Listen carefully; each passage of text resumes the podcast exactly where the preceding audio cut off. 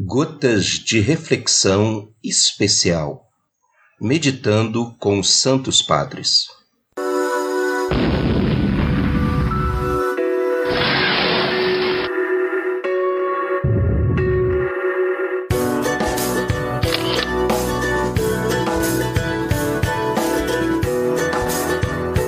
A supremacia da caridade.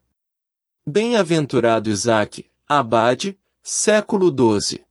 Se há em meu irmão, seja por indigência, seja por fraqueza corporal ou de educação, alguma coisa de incorrigível, por que não a suporto com paciência e não a levo de bom grado?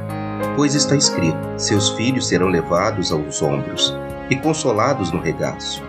Não será porque me falta aquela caridade que tudo sofre, que é paciente para suportar e benigna para amar? Certamente, esta é a lei de Cristo, dele que assumiu verdadeiramente nossas enfermidades pela paixão e suportou nossas dores pela compaixão, amando os que carregava, carregando os que amava.